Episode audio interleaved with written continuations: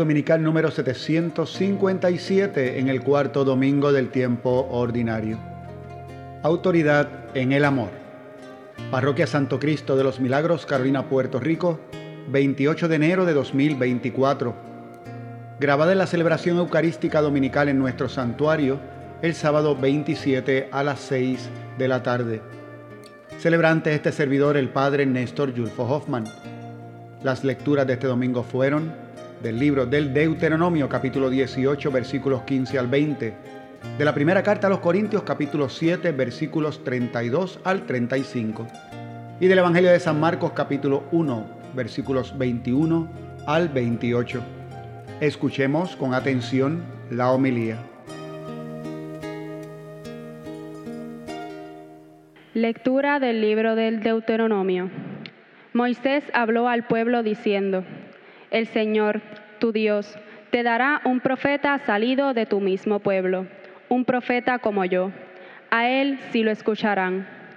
En el Horeb, el día de la asamblea, dijiste al Señor tu Dios que no querías volver a escuchar su voz, ni querías ver más ese terrible fuego para no morir. Entonces el Señor me dijo, tienen razón, yo les daré un profeta salido de su mismo pueblo, un profeta como tú. Pondré mis palabras en sus labios, para que les comunique todo lo que yo le ordene. A quien no escuche lo que él les diga en nombre mío, yo le pediré cuentas. Y el profeta que se empeñe en decir en nombre mío lo que yo no le haya ordenado o hable en nombre de otros dioses, ese profeta morirá. Palabra de Dios. Escucharemos, oh Dios, la voz de tu Hijo. Venid, aclamemos al Señor, demos vítores a la roca que nos salva, entremos a su presencia dándole gracias, aclamándolo con cantos. Escucharemos, oh Dios, la voz de tu Hijo. Venid, postrémonos por tierra bendiciendo al Señor, Creador nuestro, porque Él es nuestro Dios y nosotros su pueblo, el rebaño que Él guía.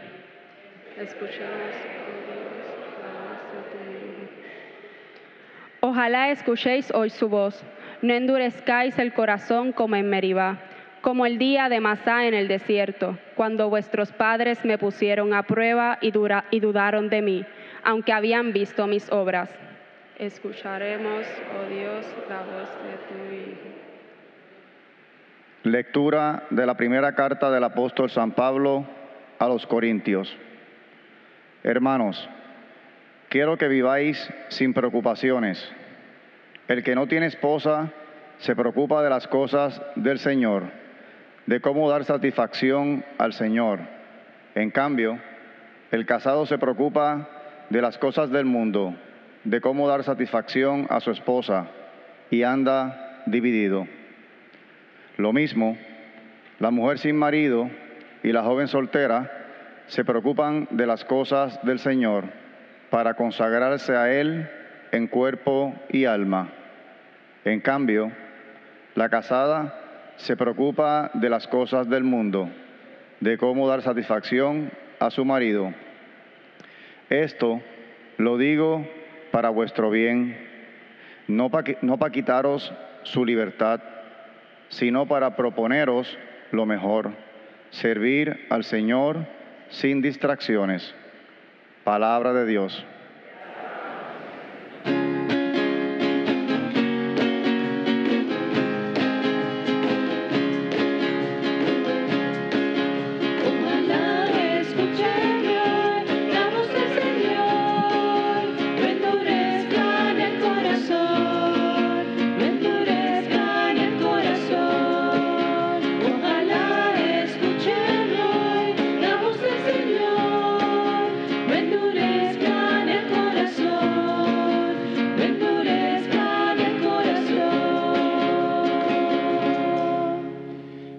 Señor esté con ustedes.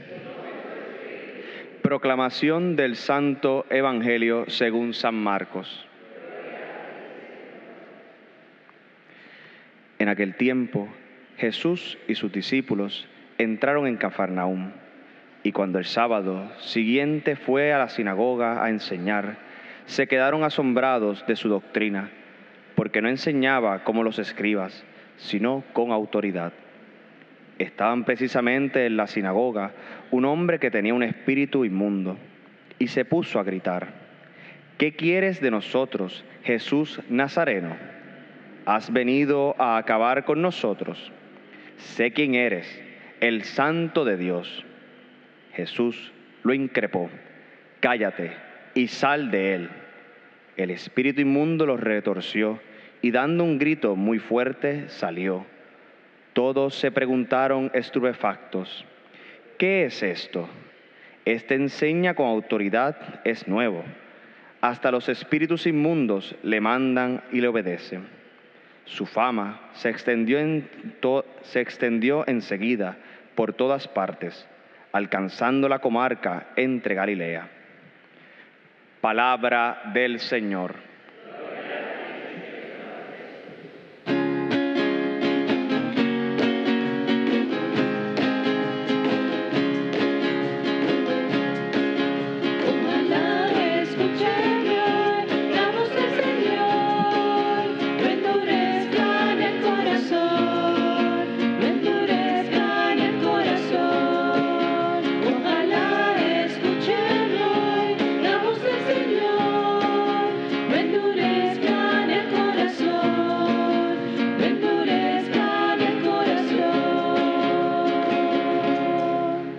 Comenzamos saludando a aquellos que se unen a nuestra celebración compartiendo la reflexión a través del podcast Homilía Dominical de nuestra comunidad parroquial, eh, que sale cada domingo y que comparte precisamente eh, este momento de la Eucaristía, particularmente la palabra de Dios, las lecturas y la homilía, que de hecho se graba en vivo. Así luego más tarde uno puede volver a reflexionar sobre estas cosas. Así que un saludo a todo aquel que escucha luego de haber se ha unido a su comunidad en domingo, escucha nuevamente la palabra eh, y la explicación de tal manera de que esto le pueda ayudar en su vida cristiana. Jesús llega a Cafarnaún, estamos en el primer capítulo del Evangelio de San Marcos, porque estamos en el principio del año litúrgico, ya lo vamos diciendo, el cuarto, apenas el cuarto domingo del año, pues también principio del Evangelio de San Marcos que continuaremos eh, leyendo en las próximas semanas y entra a Cafarnaún, eh, pueblo cerca del lago, está en Galilea, eh, que nos debe sonar ciertas cosas acerca de Galilea porque lo escuchábamos en las profecías de Navidad, cuando se nos hablaba del pueblo que caminaba en tinieblas, vio una luz grande y se hablaba de la Galilea de los gentiles. es este lugar que es fronterizo en Israel. Eh, y cuando se habla de los gentiles en la Sagrada Escritura, tenemos que recordar que en, las traducciones significan los pueblos paganos o los que no son israelitas, que a veces pues por cuestiones del idioma nos podemos confundir, ¿verdad? Decimos Jesús estaba con los gentiles y pensábamos que, era, que estaba con gente muy educada, porque son gentiles, ¿verdad? No, ese no es de lo que habla la Sagrada Escritura. Los gentiles en la Biblia, cuando usted escucha esa palabra, habla son los paganos. Y los paganos en la Sagrada Escritura, distinto al cristianismo, porque en el cristianismo pagano sería todo aquel que no es cristiano. Para un judío, pagano es todo aquel que no es judío. Esos son los paganos, los gentiles. La Galilea es eh, este territorio intermedio, hay cruce de culturas y de personas por lo mismo, porque son territorios fronterizos. Cafarnaún pueblo junto al lago de Galilea, donde Jesús realizará gran parte de su ministerio. Cafarnaún es el pueblo donde vivía Pedro y donde curaron a la suegra de Pedro, en Cafarnaún. Este, ese es el pueblo. Eh, así que aquí es donde se dan también esas primeras llamadas, la llamada a Andrés, a Pedro, a Santiago y a Juan, que eran precisamente de Cafarnaún. Así que este es el contexto. Estamos hablando del el inicio de la predicación comienza a hablar con autoridad, se realizan los primeros signos, según vemos en el Evangelio de San Marcos. Y eh, ya desde el comienzo sucede algo eh, extraordinario con la predicación de Jesús. Su enseñanza tiene una particularidad eh, que les resulta, nos decía hoy la traducción, asombroso, se asombraban de su enseñanza. Nos decía que hablaba como, con autoridad, no como, con los, como los escribas. Pero luego más tarde se va a volver a hacer esta pregunta. El pueblo o las personas van a volver a reaccionar ante otro suceso y es ante un exorcismo, ante el hecho de que Jesús expulsa un demonio. Y vuelven a hablar acerca de la autoridad de Jesús. Y vuelve a haber un asombro y hay entonces una pregunta, ¿qué es esto? ¿Quién es este? en la lectura del libro del Deuteronomio ya se le eh, profetizaba y se le decía eh, a Moisés que entre el pueblo saldría un profeta. Aquello ante otras circunstancias, pero claro está, nosotros en Cristo vemos el cumplimiento de eso que se le dijo a Moisés en Jesús. ¿Y que se le dijo eh, a Moisés? Sí, enviaré un profeta, un profeta que, que hablará en nombre mío. Y habían unas características especiales y específicas del ministerio de ese profeta.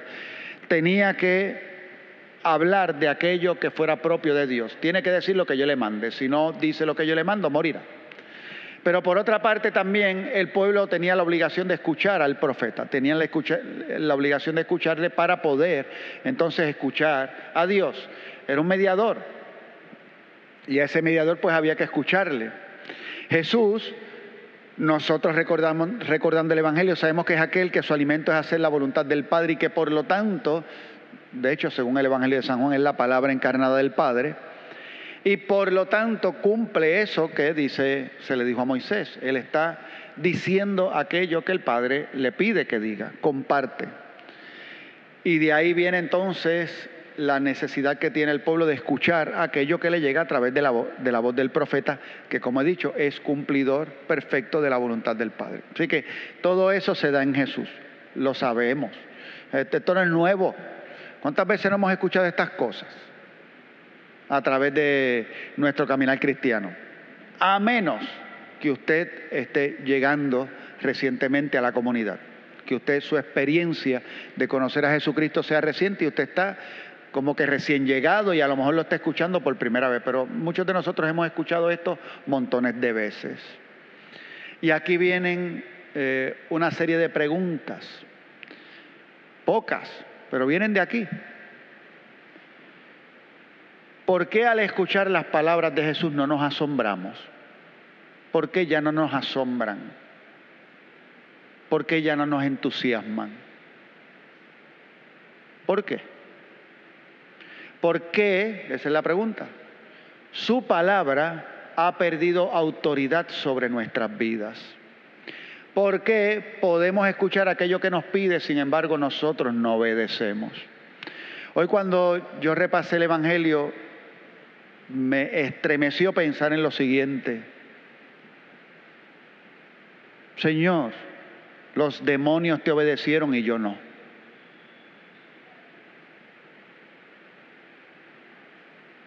Me estremeció eso. Es fuerte. Y al mismo tiempo entonces me planteaba eh, qué significa entonces lo que Él nos expone y nuestra relación con Él y nuestro encuentro con Él.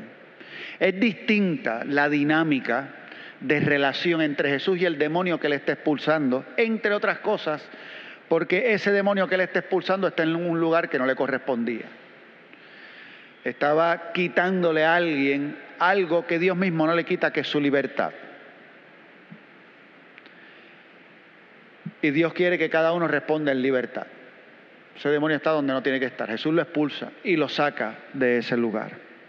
Y libera a esa persona para que entonces la persona, liberado de ese demonio, pueda actuar en libertad delante de Dios. Que conste que ahora está en una situación seria porque ahora hay responsabilidad en lo que haga. Por eso es que nosotros le echamos la culpa al demonio cada vez que pecamos porque no, queremos la responsabilidad de nuestras acciones. Eh, no sé si entiende lo que le quiero decir, pero cada vez que hacemos algo malo decimos que el demonio me empujó. El demonio no lo empujó usted, usted lo hizo porque le dio la gana. Es tu responsabilidad. No le eches la culpa al demonio.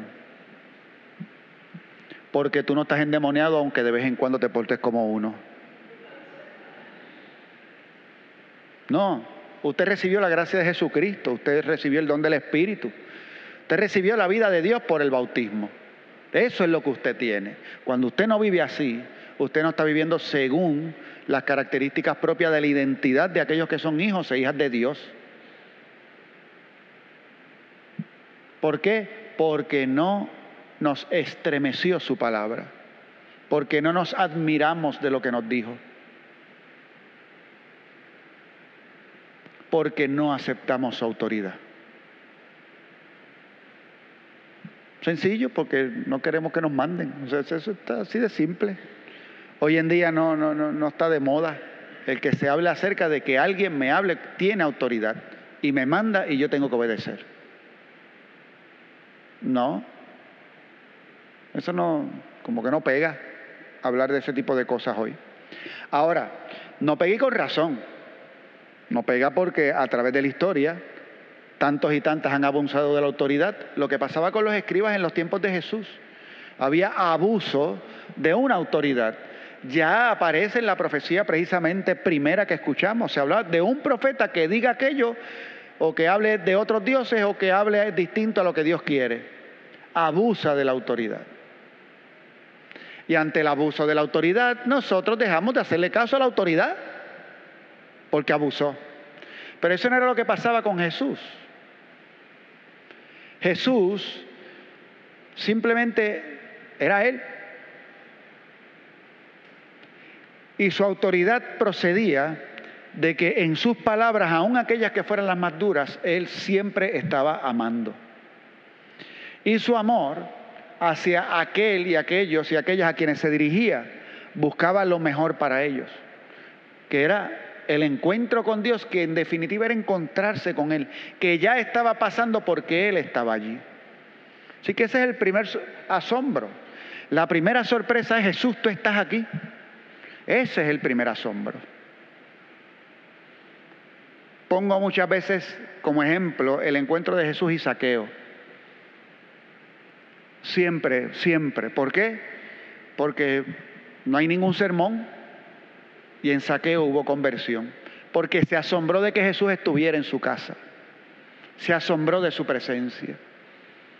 Eh, fue este, este, esta sorpresa de que, Señor, tú estás conmigo de verdad. cuando usted llega a la Eucaristía y llega aquí, va a escuchar la palabra de Dios y va a encontrarse con Jesús. Pero también tiene usted y yo ambos, tenemos un problema. Y es que para tener ese encuentro lo tenemos que hacer a través de la mediación. ¿Qué quiere decir esto? Alguien nos los tiene que mostrar.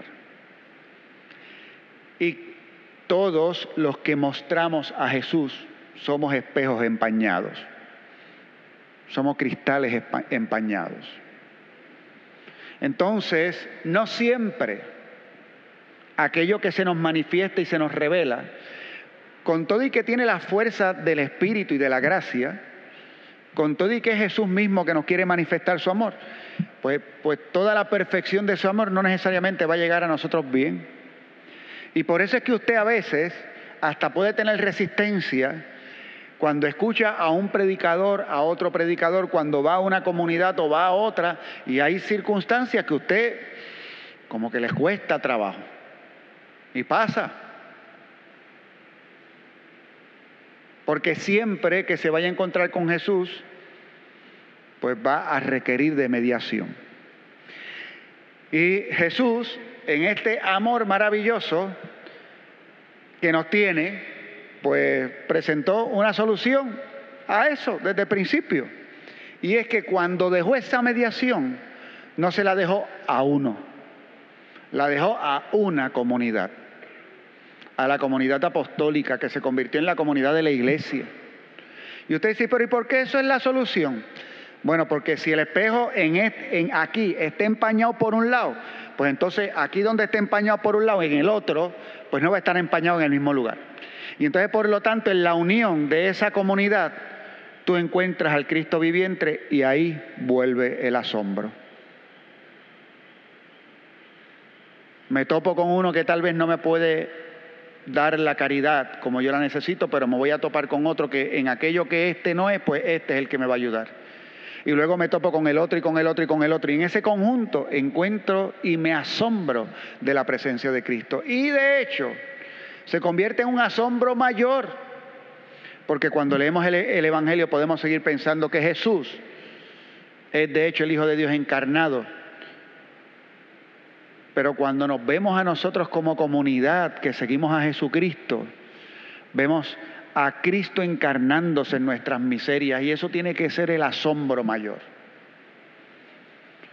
Y por eso también repito con frecuencia que cuando usted llegue a la comunidad y vea precisamente el espejo empañado, que es la comunidad, usted tiene que decir, pues estoy donde tengo que estar porque yo también estoy empañado.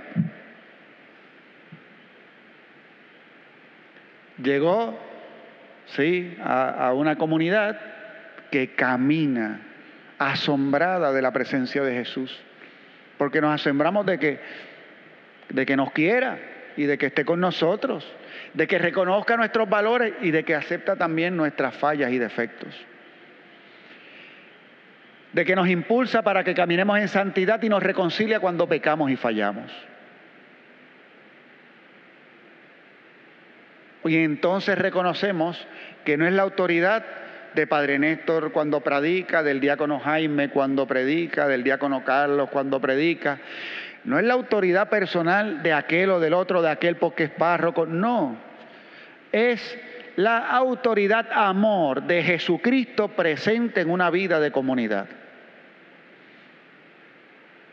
Y de ahí entonces usted puede entender la lectura de la carta a los Corintios del día de hoy, que no la vamos a dejar pasar. Esa lectura extraña en la que San Pablo le habla a esta comunidad acerca de la vida célibe, de aquellos que consagran su vida, y San Pablo les está diciendo, yo se lo digo para que se eviten problemas. ¿Por qué será que la gente después que se casa es que entienden esa lectura? Yo te lo dije para que te evitaras problemas. Pero ¿y por qué no me lo dijo antes? Sí te lo dijeron, pero no escuchaste, porque cuando uno se enamora uno deja de escuchar. Y la verdad es que la vocación matrimonial, esa vocación a unirse a, la, otra persona, es la de la mayoría de las personas. Eso es así, si no nos quedaríamos sin gente en el mundo. El problema es que ahora la gente se está casando y no están pariendo, nos estamos quedando sin gente igual. Pero la vocación a la que la naturaleza humana va a llamar a la mayoría de las personas, va por ahí. Pero luego está el discernimiento del don que viene por el Espíritu, de una vida que se consagra. Aquí el celibato no se trata de que, fíjate, a través de mi vida no encontré esposa o esposo y no me quedó más remedio. Aquí, no, no me quedó más remedio, aquí es, tenía muchos remedios, pero no me comí ninguno tenía la oportunidad. Esa es la consagración, tenía la oportunidad, pero opté por un camino distinto. Y como es opción, también va a estar lleno de ciertas dificultades. Pero es una opción que viene movido por la gracia de Dios, que solo se pueden comprender cuando se está aceptando la autoridad, amor de Jesús.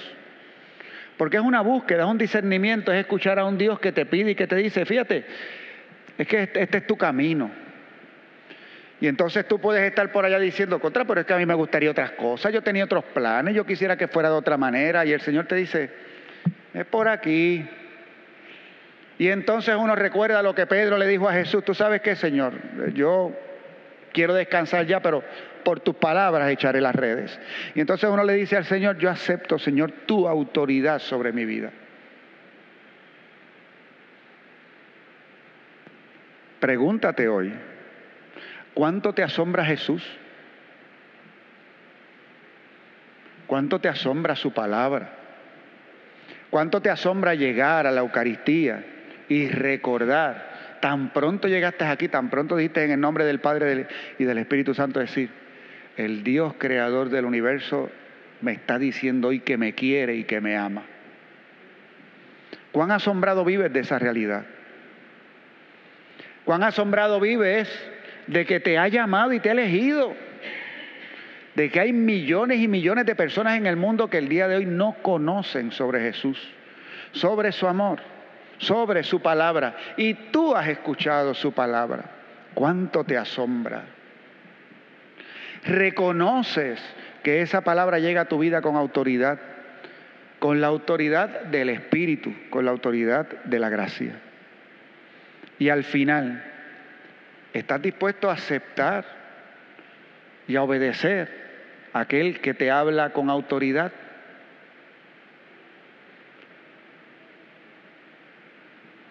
Buenas preguntas para el día de hoy. Y lo que le pedimos al Señor es que seamos mejores que los demonios. Que, seamos auténticamente buenos y que con libertad de espíritu acojamos su palabra y vivamos en fidelidad a aquello que el Padre bueno en el nombre de Jesús nos pide. Amén. Terminamos nuestra reflexión de hoy recordándoles que pueden encontrarnos tanto en nuestra página de internet www.pscmpr.org como en nuestra página de Facebook para compartir con nosotros nuestra celebración en vivo de cada domingo a las 9 de la mañana. Que el Señor les bendiga y será hasta la próxima ocasión.